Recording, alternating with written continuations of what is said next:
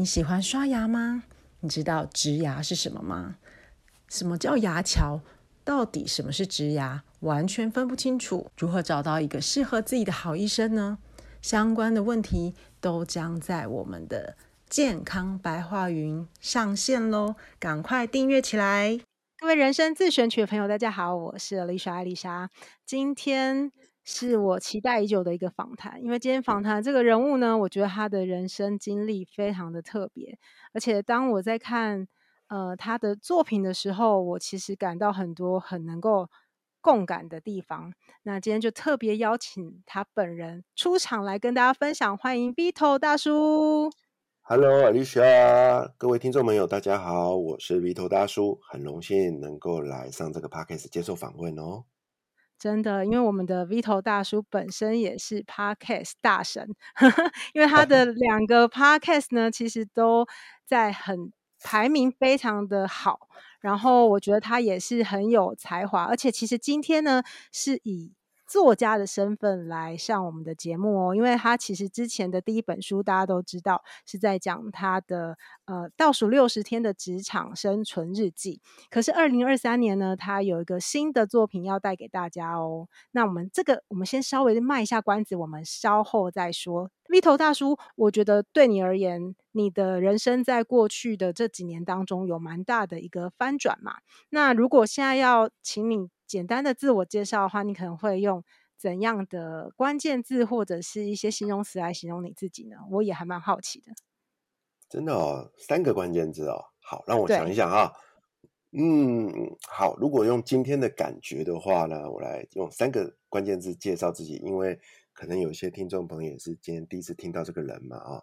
好，嗯，我的第一个关键字叫做失业。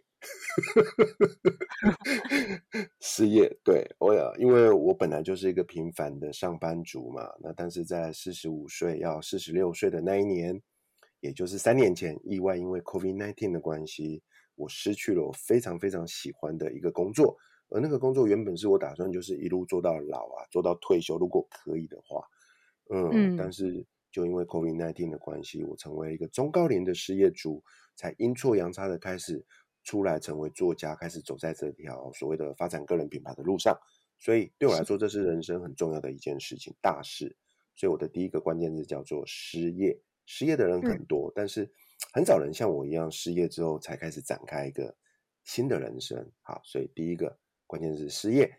那第二个关键字呢？哎，是今年才有的，对，叫做失婚，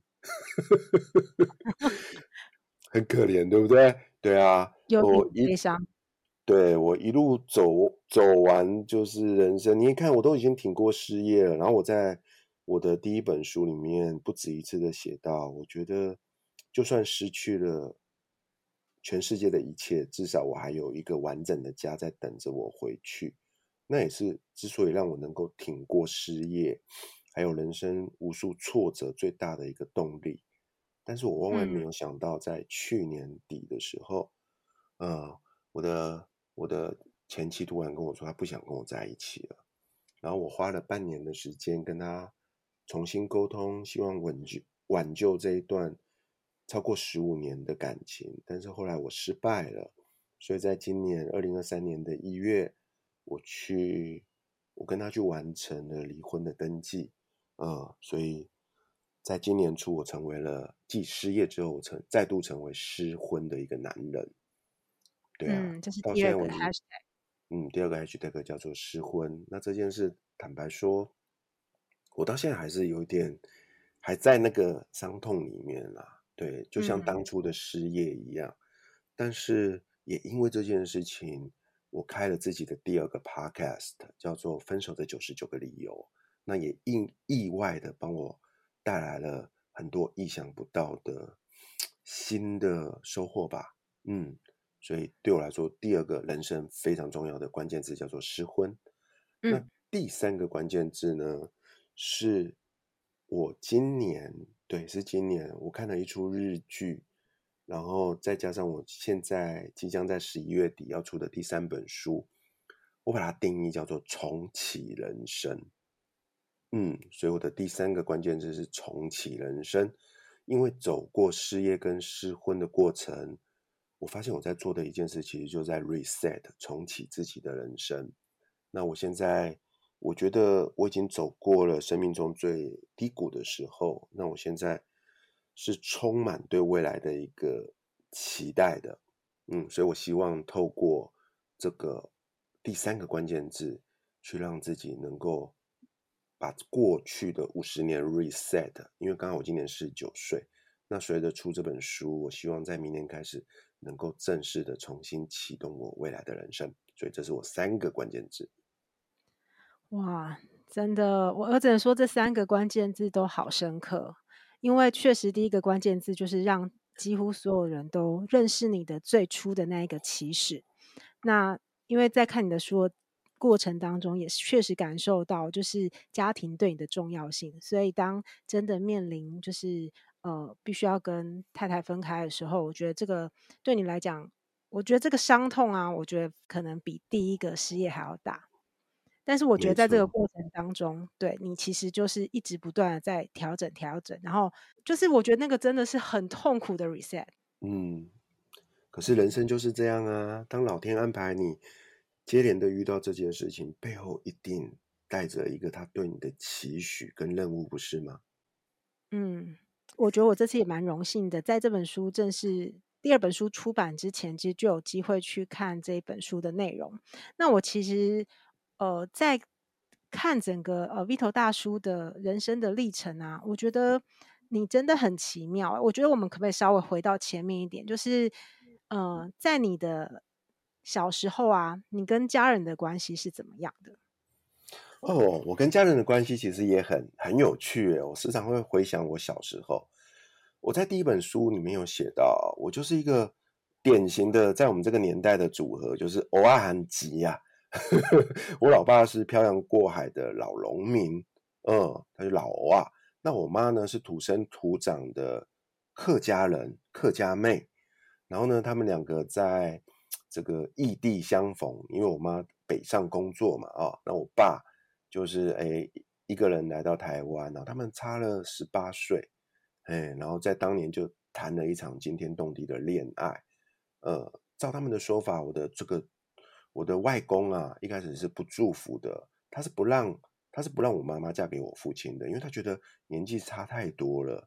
但是后来就是发生了很多很精彩的这种爱情故事，后来他们两个还是在一起了，后来就生下了我。但是他们两个又都。我爸爸没有念过书，嗯，他以前是在渔村长大的，他就每天在家里面就是捕鱼啊，哈。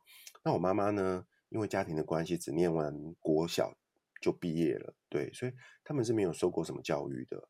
然后，所以后来他们就选择了开一个小小的早餐店，所以我们家是卖早餐的，嗯，然后我因为这样的关系，他们也只敢生一个小孩，就是我，所以我小时候是一个人。一个人长大的，他们给我了我很多的爱，但是他们他们没有什么陪伴我，因为他们每天一起床就要去店里面工作啊，所以我每天就是一个人这样睁开眼，我就自己起床穿衣服，然后就自己去上学，然后回家也是就自己写功课，累了就睡觉，就是一个人一个人真的是一个人长大的，然后嗯，但是我从来也没有觉得这样不好，然后。我也蛮感谢有这样的父母的，因为他们给了我非常多的时间跟空间，让我一个人长大，然后也某个角度也培养出一个与众不同的、蛮特别的一个小孩子吧。我的成长背景大概是这样子。那你当时会很喜欢跟同学互动吗？还是说你会也蛮享受自己一个人的过程？我一直很享受一个人的感觉，所以我小时候有点孤僻。哼，我就不大跟人家玩在一起的。然后有另外一个原因，是因为可能我从小学就越区就读，然后每天就要自己坐公车坐一个小时到台北市上上课，然后一下课我就马上要坐车回家，所以我根本也没有什么所谓朋友的伙伴呐。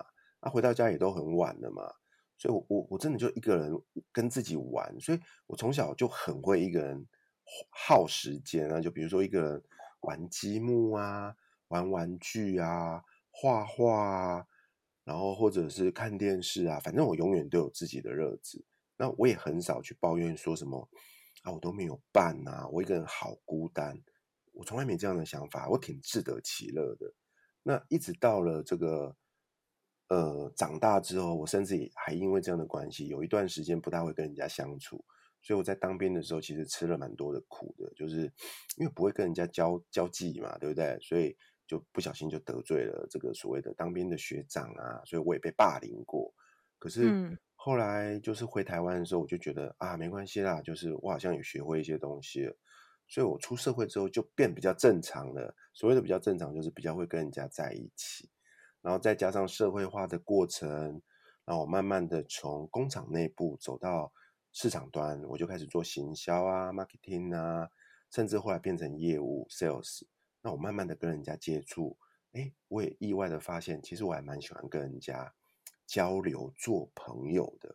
所以我的人生真的是大转弯啊，从小时候的超级内向，一直到了过四十岁之后，变成有一点外向的人。但是这两年呢，我又发现一件事，其实我的本质没有变，我就是一个高敏感的内向人。很妙吧？哦、嗯，对，嗯，我觉得还蛮神奇的，因为我觉得，呃，身为一个很小时候对自己个人相处，就是等于说你自己是自己的好朋友，然后可以把自己过得很好，然后呃，渐渐的长大。但是因为你刚刚有提到说，其实爸妈可能他们也是以他们的工作为主，对你的一些人生的规划。他们是不是也不会有特别的一些要求或期待，还是说他们呃，就是都是完全尊重你的选择？他们哦，他们就一个原则，就是你好好念书，不要像我们一样这么辛苦。我相信很多人，我们这一辈的人应该都是这样长大的吧？那所谓的好好的念书，在那个年代就只有一个选择，叫做念大学。所以我从小到大就一个目标啊，就是我要念到大学，就这么简单。然后呢，但是除了大学之外，完全没有任何其他的要求，比如说你要念什么科系啊，你要考什么学校啊，我从小到大从来没有一次讨论过这个议题，因为他们也不懂。然后呢，我也没有去想，我只知道我要有大学念就好。我就这样一路就是高中联考嘛，吊车尾考到了一个那个公立的高中，哎，我觉得那就是一个小小的成功了，对不对？你看。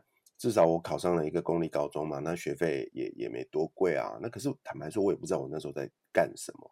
然后大学也是啊，也是吊车尾考上了一个私立大学，哦，那时候也很开心啊，有学校念啊。可是坦白说，我念完了，我也不知道我要干什么。然后呢，后来就随着去当兵，出社会，一样的事情又来了。好，出了社会就要工作赚钱嘛，对不对？我也不知道我要做什么啊。哎呀，那我。我绕了一圈，我就是回到工厂，因为我是念工业工程管理的嘛。那找工作当然是找工厂的工作啊，所以我就开始进到那时候台湾的这个叫做电脑资讯业嘛。哎呀，我就开始就在那边过了我的第一段人生，大概做了十年左右啊。那也很幸运的遇上了那时候台湾电子代工成长的年代，所以我在那十年里面呢、我觉得我学到好多东西哦，就是。一个工厂啊，一个跨国的企业是怎么样经营的？那一些生产线的思维啊，还有包含了呃怎么做品牌啊，怎么做代工。但是那十年完之后，我突然发现一件事情，哎，就是那关我的，就是那不是我要的人生啊！就是我每天去看着那些 IC 啊、电子零件啊、使用说明书啊，我一点兴趣都没有。对啊，那都是客户的产品啊，我对那个东西压根没有兴趣，所以我过了十年之后，我就做了一个决定，我我不想要再待待在那个产业了，所以我就跳出来，我就开始转到跟人有关的行业。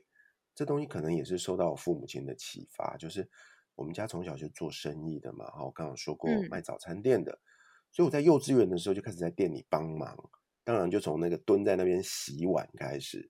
哦，洗碗啊，送端盘子、送菜啊，长大一点就帮忙收钱啊、找零啊等等的。嗯，所以我都说，小时候人家都说我们就是那个做生意的小孩子嘛。哦，然后我就突然发现做生意蛮好玩的，所以后来我就开始转到餐饮服务业。那时候也是也赶上了台湾的这个餐饮连锁加盟产业的一个时代啦。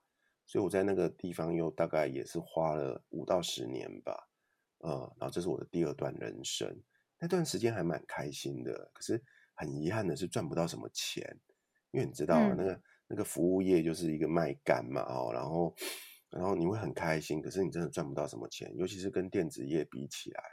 那那时候我又我又有了自己的这个两个小孩了嘛，哦，我就觉得说哇，这样下去不行，家人就跟着我吃苦。那当然在这过程中我也创过业，我开过小餐厅，可是我发现那跟我想象的完全不一样。嗯，一开始我以为说创业就可以赚很多钱啊，然后给家人好日子。可是后来我发现我完全错了，因为我要投入的时间好长哦，我整天都不在家，我错过小朋友的成长。更惨的是，我创业失败了，我遇到了跟合伙人的呃纠纷，到后面我就什么都没有。所以那时候呢，我又转了一个弯，我就进到了呃后来的所谓的叫做电商平台，对不对？你看我每次都转很大哈、哦，是很妙啊。然后也是，我觉得也是老天给我的一个安排啦，对。所以我就后来就进到了电商平台，我就到一个台湾最大的一个活动销售平台，叫做 Accupass 活动通。我在那边呢。嗯度过了我觉得是我人生最有成就感、最快乐的一段时光。嗯，我在这个平台里面就是帮他们规划了很多新的业务的服务啊、产品啊，然后呢，服务了好多的客户。哦，我原本以为在那个地方就是因为我也累了，我就觉得说好不容易找到一个自己喜欢的产业，就继续做下去吧。可是没有想到又碰到 COVID-19 来，我又再度失业。啊！失业之后呢，我我也不知道我要做什么，你知道吗？那时候好惶恐哦，所以我才突然有个想法说，与其抱怨啊，不如留下些什么吧。然后呢，我就想到了，我们每天呢、啊、都在滑 FB 嘛，FB 上有好多人，有很多那种像粉砖的东西，都会写下很多很棒的文章啊。那我就想说，哎，我是不是也可以做这样的事？所以我就开了一个粉专，我就开始每天分享一一篇我的日记。就这样子，就莫名其妙的，我就开始成为了一个写作的人，然后莫名其妙的出版社找我，我就开始成为一个作家。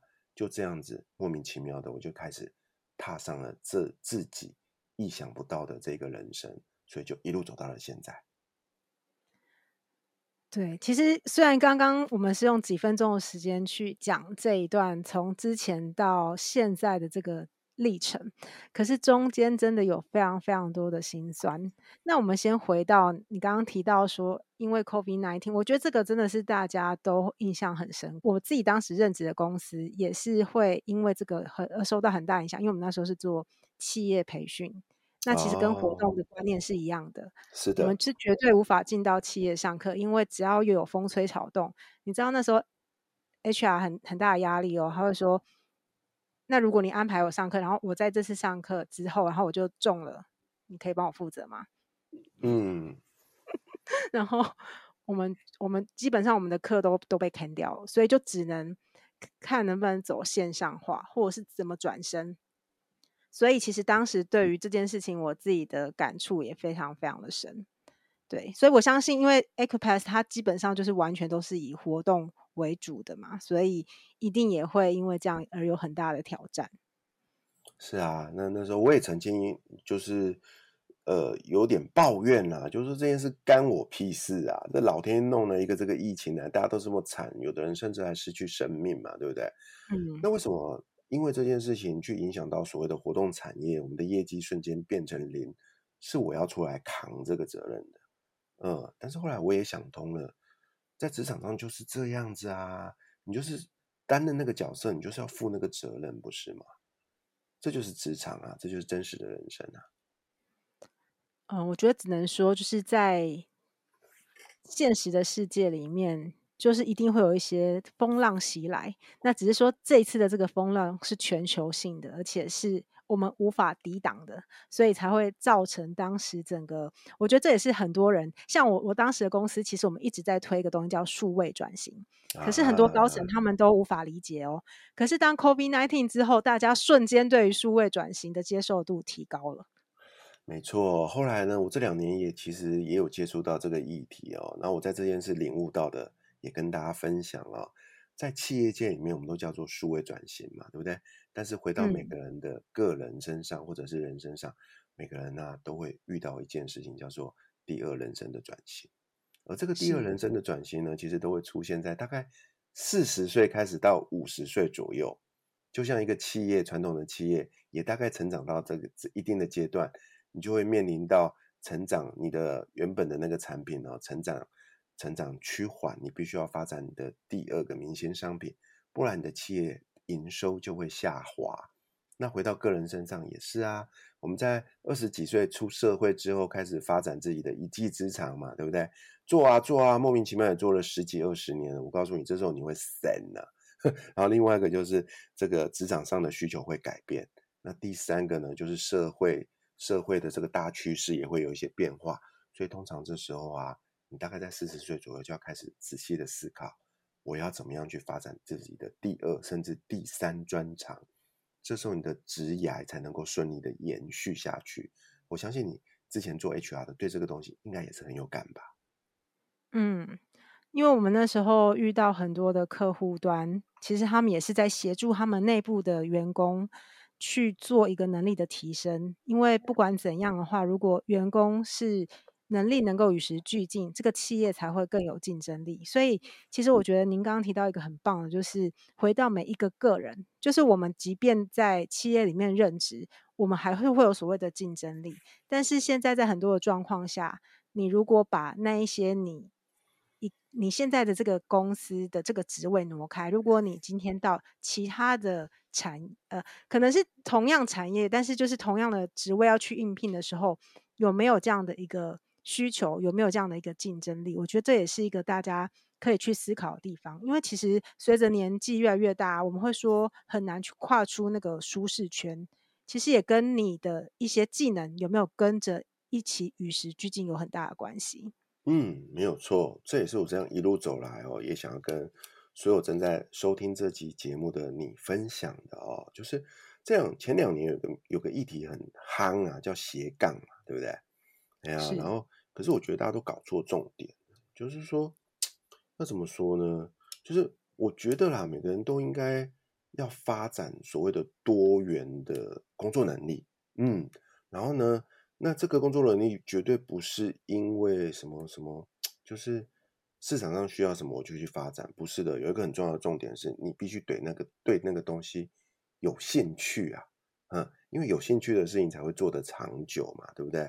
所以一开始你可以用斜杠的心态，很开心的去在自己的工作闲暇之余啊，去多学一些东西。比如说，比如说我我明明就是个啊那个什么工程师好了哦。我是个硬体工程师，然后每天就在设计、design 那些东西，很无聊。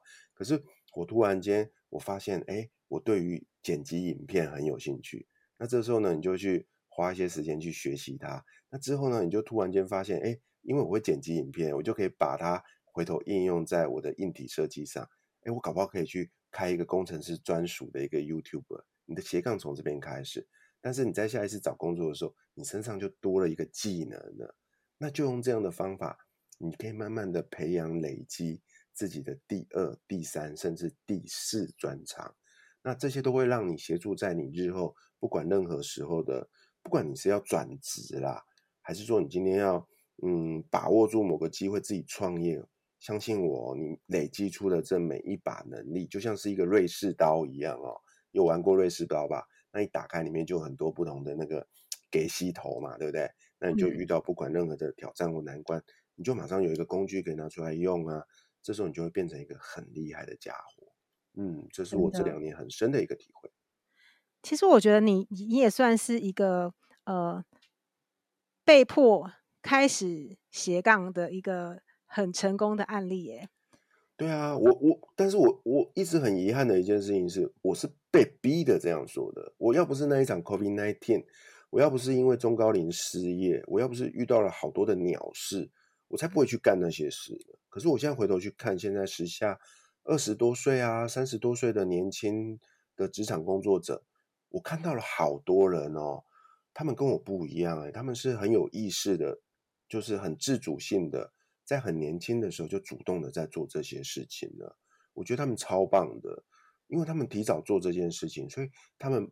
完全把那个被动的心态变成了一种主动的、主动的一个积极态度，所以他们不管是呃学习的成果也好啊，或者是日后的一个发展的机会也好，都远远比我们来的好诶。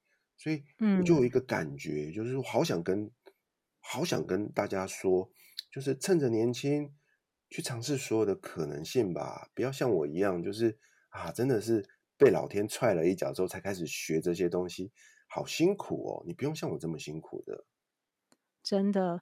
嗯、呃，但是我觉得以我实际上接触，因为我其实也服务蛮多不同的客户，然后看过蛮多的人。如果以比例上来说啊，其实像你那刚刚 V 头大叔提到那种，真的就是很积极主动，然后很愿意呃学习努力的人，我觉得如果以整个 portion 来看的话，它相对来说还是不会是大多数。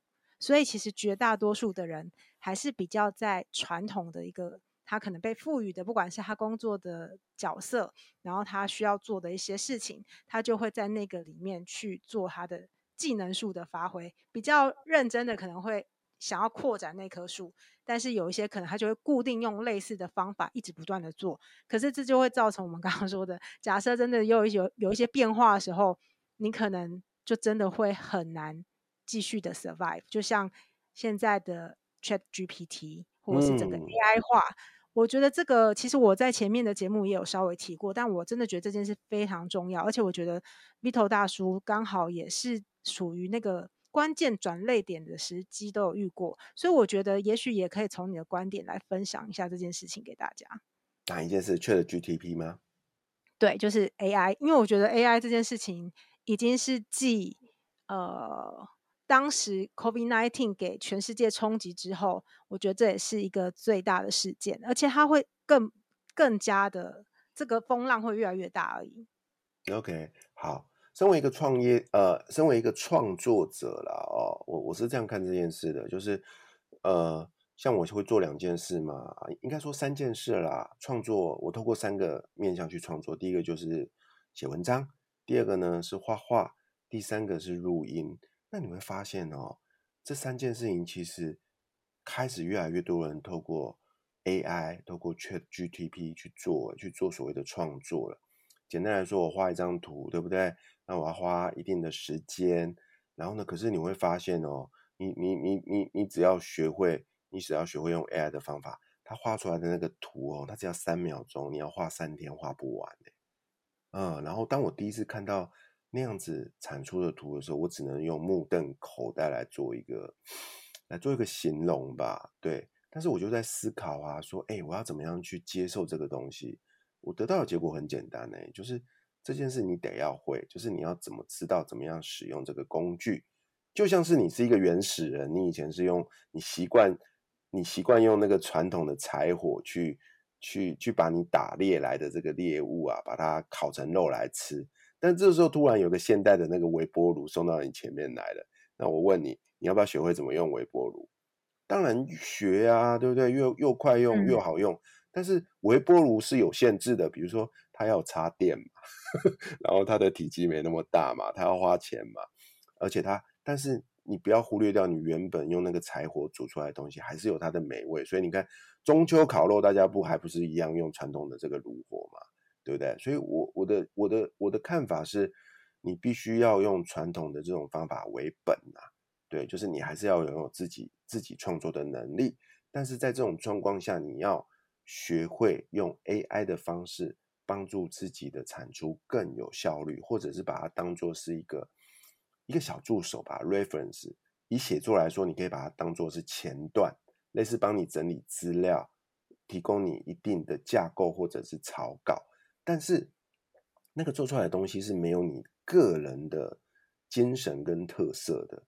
呃，写作啊，创作者有一个特性，就是你的创作就是你的灵魂。你只要看，你只要看笔触，你只要看呃文字，你就可以大概知道这是谁的作品。哎，AI 做出来的东西就是很完美、很完整，但是它就像个整形出来的人一样。对，所以这时候你必须，你可以加上你个人去做一个后端的处理。这样不就好了嘛？所以还是要学新的东西，但是你不要忘了旧有的基础。这样子加起来，你就可以原本是八十分的，你现在可以变一百二十分，那不是很棒吗？嗯，这是我的建议。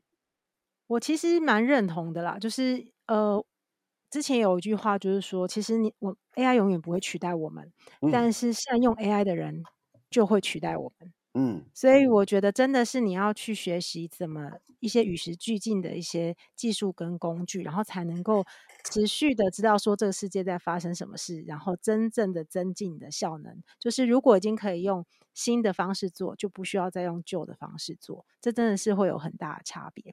那我觉得我们可以回到，就是我们大家最初认识我们 Vito 大叔的那个，刚刚也是一直提到，就是倒数六十天。我觉得你那时候也算是幸运的，因为你有很完整的六十天，就是被告知，然后可以去应变这件事情。因为当时呢，如果在一些企业，它的一些财务的资金没有那么健全的状况下，它是很瞬间的，就可能就是整个公司就直接不见。但是你当时在呃被告知有六十天的这样的一个准备期的时候，可以再分享一下你那时候的最初的那个心情吗？哦，我最初的心情其实就是晴天霹雳啊，失眠的一个晚上，然后想说，为什么是我？为什么是我啊？你们应该都有听过一个叫悲伤五阶段嘛，对不对？嗯、其实就是。啊，其实就是那个悲伤五阶段啊，很完整的，只是它是一个浓缩版的悲伤五阶段、啊。嗯，然后我就我就走过了那个五个阶段啊，然后从一开始的不能接受啊，讨价还价啦，一直到后面的啊，就是臣服啊，就是接受啦，转念吧，然后才慢慢的走出来。嗯，可是我觉得你很特别的，就是就像刚刚前面提到，你会觉得说反而。要利用这次的机会去做一件特别的事，也才会决定在你的脸书开始的这样的一个分享，因为这是一般人不会选择去做的事情。嗯，我觉得这可能也跟年龄有一点关系，因为那时候我也夯不啷当也四十五岁了嘛。哎呀，活到四十五岁，你总是要累积一些所谓的智慧啦。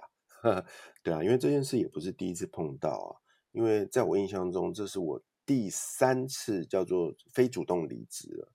那所谓的事不过三嘛，对不对？第一次、第二次你傻傻的搞不清楚状况，你可以怪东怪西嘛，你就不会怪自己。可是第三次，我就突然觉得不对，这件事我得好好的仔细想想，就是为什么我会一直遇到这件事情？即便即便那个东西就是所谓的外在条件引起，但是那时候我想到的一个东西结论很简单呢，就是我们常听人家说嘛，你在。你在职场上工作，你在帮人家工作，你就是个打工仔啊！哎呀，那那那个是一个架构性的问题，就是我今天就是一个雇员啊。所谓的雇员，就是我不是做主的人，所以你就像个棋子一样，你是你是你你是不一定会遇到这样的状况的，除非你今天脱离了那个职场，你离开了那个棋盘上，当你把人生的主控权拿回来，你就可以再也不用承受这样的东西了。所以或许是这个原因吧，后来我才会这么毅然而然的决定，说我想要提早开始去尝试一个叫做离开职场。虽然我还不到一个可以退休的年纪，呃，我想要转型成为一个自由工作者，因为我想要把人生的一些主控权拿回自己的身上。我不想要再承受第四次、第五次的，因为那个真的好辛苦哦。嗯嗯，是真的，因为其实我觉得。呃，大家可能也会很好奇，因为像我听到的时候，我也觉得很神奇。因为 Vito 大叔他说，他其实是很少很少看书的，在他的印象当中，他小时候其实只看漫画书，但是他真正跟大家分享的部分，反而是用他认为他自己并没有那么擅长的文字。我觉得这一点可能也可以鼓励大家，就是可以勇敢的去做一些事情。对啊，大家可以回头去看我的我的粉砖上的这个文字啊，我从二零二零年的五月一号开粉砖开始写，到现在的内容我都完整保保存在那边哦。如果你愿意花点时间阅读，你会发现其实我写的文字就是大白话文啊。我从 我从三年前写的文章一直到今天，我觉得也没有什么不大一样的，就是就是那种你只要是有这个高中啊，就大概高中程度的啦。就写出来的文字就是这样子啊，哎呀，所以我从来不觉得我什么我写的特别好，但是我很认真的写，倒是真的，就是我很认真的把我心里面想要讲的话化成文字写出来，呃，那可能也因为这样吧，所以它可能就会比较贴近于一般人的阅读习惯，所以很多人给我这个回馈就是啊，他们很喜欢看我的文字，因为就就就很直白啊，很真诚啊，很容易有那种触动的感觉。哎，那我觉得也挺好的，所以我从来也没有花时间去去去去研究什么，去学那些很高深的写作、修辞的技巧啊，华丽的词汇啊。我一直到现在，我都还是走这个平民路线。嗯，可是我觉得这种的平民路线非常的棒，就是白话文运动，我觉得都是我们应该要推行的。嗯，然后我觉得有一个部分呢、其实我自己在读你的书的时候，我有一个我自己觉得那是一个可能也是人类的一个惯性吧，就是不管你今天长到几岁，你都会觉得好像对于自己的长辈，就是你发生一些事情，你好像觉得会对不起他。而且你当时在四十五岁的这个关键点的时候，你等于是不止要面对你的呃爸爸妈妈，就是你原生家庭的部分，你还有你自己成立的那个小家庭。那因为当时你又是一个主管，所以其实你还有部署这件事情，嗯，你要去带他。而且，所以我觉得从这几个面向，可不可以跟我们聊一下？譬如说，像是家庭。你自己的爸妈那一段，因为我记得你一直提到说，你觉得好像就是很对不起爸妈，然后又让他们又要再次的担心你，然后从小到大好像就是一直这样的一个轮回，在你的文字里面有这样的一个表达。嗯，好哦，我觉得身为一个传统所谓的传统印象中的男人呐啊，哦，那你是有很多的责任在的。嗯，比如说你要你是一家之主啊，对不对？然后你要成功啊，你要负责任啊。那这些东西在我们从小到大的过程中，都透过潜移默化的方式灌输到我们的家、我们的价值观里头。所以也很神奇的，我时常在书写的过程中，也常会发现，哎，为什么我会这样想？为什么我会这样？写出这一段话，那我必须得诚实的说，有很多东西我回头来看都会觉得莫名其妙，真的真的。但是那就是这个社会对于一个典型男性的一个期期待或者是期望吧。所以我在第一本书的时候，我现在回头看，我会觉得蛮有趣的。我写下了很多在当时是真心认为的，但是我现在此刻回头看，我得诚实的说。我我已经不这么去想那些东西了，嗯，真的真的，比如说，好像很多人就会跟我说啊，你这个傻瓜，就是遇到这种大事啊，你要保自己就好了，你为什么还要，你为什么还要这样子先去管别人？可是我觉得那就是我我之所以成为我很独特的一点啊，对吧？但是我不能说那是对的，因为基于结果我离开了，但我也看到很多人他们是采取完全不同的做法，比如说。比如说，老板曾经给我一个选择，就是啊，你把下面的两个人 fire 掉，你就可以留下来。啊，嗯，那我想了半天，我实在做不来这件事啊。哎呀，因为他们都有他们的人生在刚起步，他们他们快要结婚了，他们自己他们也有小孩，那那我怎么开得了这个口？然后呢，那他们之后会怎么办？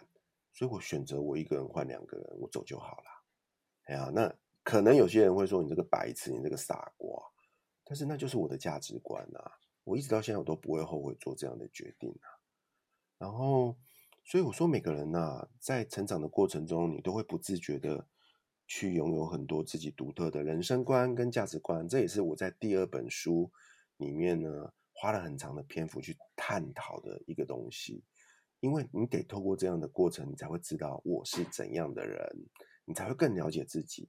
你在面临人生很多的选择的时候，你才能够很有把握、很有自信的去做出一个符合你个人价值观的一个判断。这时候，你的人生就不会像我过去一样，就是充满那么多的怀疑啊、纠结啊、自我否定啊。你不会有这些东西，你会很清楚知道我在做什么事情。这也是。我为什么这次要写这本书？一个很重要的一个理由，是因为我觉得大家也可以去思考，就是你如果在面对很多不同抉择的时候啊，你当下觉得要怎么做，那个背后其实就是刚刚 Vito 大叔提到的，那就是你的价值观、你的选择。以及你对于这件事情的看法。那它有可能是跟你过去很多呃，不管是也许是你的原生家庭一路上的教育，或者甚至是呃你学到的一些知识，任何东西其实都是有可能去形塑所有的这一切。但我觉得呃。以 V 头大叔来讲，我觉得，因为我们每一个人呢、啊，真的就只能把自己活好，而且不管你是在哪一个时刻觉察这件事情，你后续的行为也会带动你，可能可以重新改变自己。就像前面你提到的那个 reset，也就是当你今天开始做了这一件呃写作，然后选择在公开的平台分享，那之后也帮助你后面的个人 IP 跟。更多的发展的面向嘛？我觉得可以以就是说，呃，就是以 Vito 大叔那时候有呃哪一些你觉得是在你预期当中的，然后哪一些是更丰盛的？OK，我自己预期当中的就是第一个开了粉专之后，开始慢慢的让越来越多的人认识我，有机会读到我分享的文字，这是符合我期望的。OK，但是后来。一连串的发展，坦白说都是远远超乎我的意料的哦。比如说啊，出了第一本书啊，啊，或者事情，或者是说后来呃继续创作，甚至开始画画啦。然后呢，后来嗯还开了 Podcast，变成一个节目主持人。然后呢，后来甚至还拥有一个机会去成为一个讲师，开始去分享。一些呃，别人希望我分享的东西，哎呀，这些东西都是一开始的时候完全没有想过的东西耶。然后，但是它都是透过那个第一步，就是写作开始的。所以，我也时常鼓励身边的一些朋友们，就是我觉得写作，是最棒的一个行为跟投资吧，因为你不用花半毛钱。而且透过写作的过程中，你可以去梳理很多你内在的一些想法跟感觉。写着写着，很多纠结的东西都都就就会就会顺了啦。而且最重要的是，你写下的东西都会变成一个文字的记录。嗯，大家有听过小时候嘛？哦，就是很多人都会说什么要写日记呀，对不对？啊，记录下很多东西。可是我跟你说，我从小到大从来都不写这件事，因为我就懒嘛。而且写完了日记，我告诉你，那本书就不知道被丢到哪里去。但是你在 FB 上写作有一个好处，诶，就是它永远只要 FB 没倒，它就永远在那边啊。不过写对哈，很久以前就有人写在那个什么什么匹克邦啊，还是什么的部落格年代，那些平台陆续都关掉了。但是我觉得 FB 应该还可以再维持个一段时间，所以大家安心去写了哈。然后所有写下的东西，你都可以透过搜寻的方法。我常常会忘记我写下什么东西啊，可是我就打个关键字，它就会跑出来我曾经写过跟这个关键字有关的文章啊。尤其是随着年纪越来越大，我觉得这个搜寻的功能超好用的，你知道吗？所以我都在说，我都是我都是透过 FB 的日记去留下我人生的一些记录啊，那就一路写到现在，我觉得很不后悔，这真的是我人生做过最划得来的一个投资啊。嗯。但我觉得也还蛮妙的，就是其实呃，以文字来说的话，譬如说假设后面出书啊等等，我觉得这个也相对比较可以预测。但是从文字然后决定走向 Podcast，我觉得这个方向又不太相同。那当时有没有什么样的转折点？而且呃，我知道你的就是你的伙伴啊，就是拍档品溪女神，也是等于说也是你许愿而来的。嗯。对啊，这个事也很有很有趣哦。我简单的说啦，就是在写作的过程中，我突然有一天写着写着，有一种感觉啊。因为写作，如果你真的试过，你就会发现它其实是很辛苦的一件事情。它就像是拿个铲子往内在挖啊，你挖得越深，你写出来的文字就会越动人，越有灵魂。嗯，这个是所有的写作者应该都会有过的感触。但是那过程真的太苦了，所以我在出了书之后。接受开始走走到呃广播电台啊，开始接触 p 开始接受一些访问的时候，我突然觉得说，哎，用讲话的方法好像轻松多了，而且写作是一个人的事情，然后呢，呃呃，录音通常除了你自己一个人讲啦，如果你是那种访谈型的，你是一个交流啊，我这个人在做业务的时候，我就很喜欢跟人家交流嘛，所以我那时候就开始有一个感觉说，诶，透过这个说话也可以是一种创作方式哦，而且某个角度它也是一种学习。我每访问一个来宾，我就等于是在他身上学会一些东西，就像我今天跟跟这个主持人在这边聊天一样。我相信我们两个都是彼此在彼此的身上学习嘛。所以那时候我就许下一个愿望说，说、嗯：“嘿，我要来试试看用 Podcast 来做下一个创作的方式。”那那时候刚好就是二零二一年哦，也就是 Podcast 刚开始进到台湾后的一年，我就觉得那是一个新的趋势啊！哈，对啊，因为我已经错过了 YT，然后呢，而且我评估过后，我觉得做 YouTube 的呃成本太高了，那做 Podcast 好像是我稍微能够承受的，所以我就开始去。做一些规划，然后呢，我也跟宇宙许愿，因为那时候我一个人我没有把握能够做好这个节目。那比较另外一个比较现实的是，我也没有那么多的呃资金可以去负担一个节目，所以我就许愿想要找一个合伙人，就像创业一样嘛。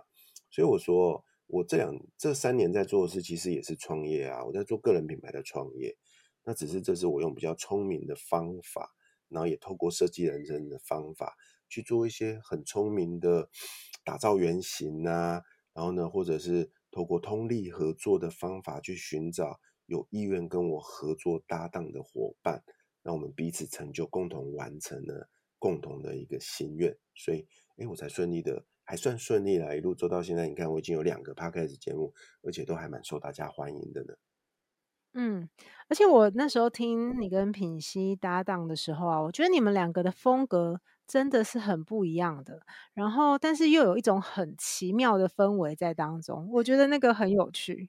对啊，就是一个化学元素吧。我也可以跟大家分享啊，就是这件事对我来讲是一个全新的挑战啊，呃，因为我这个人呢，过去就是乖宝宝啊，然后做什么事情就是要四平八稳的，所以那时候我在我在跟宇宙许愿啊，希望就是有人愿意跟我合作的时候，就哇，意外的收到好多人的。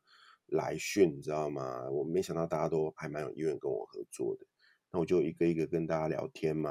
然后最后呢，我竟然挑了一个我压根没有想过的人呐，啊，这就是符合我在这本新书里面也有学到的，有写到的哦，就是我们在面对梦想的时候，其实有一个很重要的判断基础，就是你要去挑那个会让你感到害怕的梦想。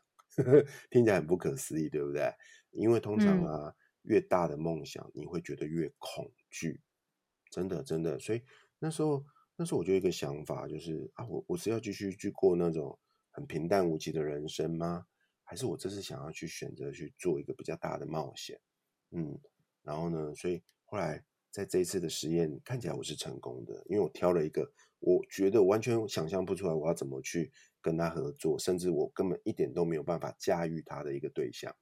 但事实证明，因为跟他合作，我意外的得到了好多宝贵的经验。所以，我们现在已经合过合作超过两年了。我们的节目也突破了一百五十集了，访问了超过一百二十位不同来自不同领域的大神来宾哦。到今天还是一直很开心的在做下去。所以，我们都有一个默契，就是我们希望这个节目可以继续做下去，因为对我们来说，这都是。生命过程中很棒很棒的一个礼物，我们很珍惜彼此的这段情谊呀、啊！哇，好感动哦！因为我目前的 podcast 主要都还是以我个人为主，然后我我我是以访谈为多嘛，但是。主要的主持人还是我我自己本人这样子，然后我其实也很期待我后面可以有其他的合作伙伴，但是确实也就是像刚刚提到，就是也是要我还会开始许愿，从今天录完之后就开始许愿我的合作伙伴。对对啊，真的可以许愿啊！不要，当你心里面有一个念头或想法的时候，不要怀疑，把它写下来，然后接着就去定定你的一个执行的计划。然后接下来就勇敢的让全世界知道吧。真的，我这边可以分享一下，我们 Vito 大叔他在二零二一年的十二月三十一号，就等于是年末的时候，他就有宣告他自己的十大梦想清单。因为我觉得我们来看一下哈，就是因为现在已经是二零二三年的，也将近是要年末了，嗯、就是这十点里面我们的实现的一个状况。Vito 大叔到底是怎么跟宇宙许愿的呢？还有更多有关新书的精彩内容，让我们继续听下去。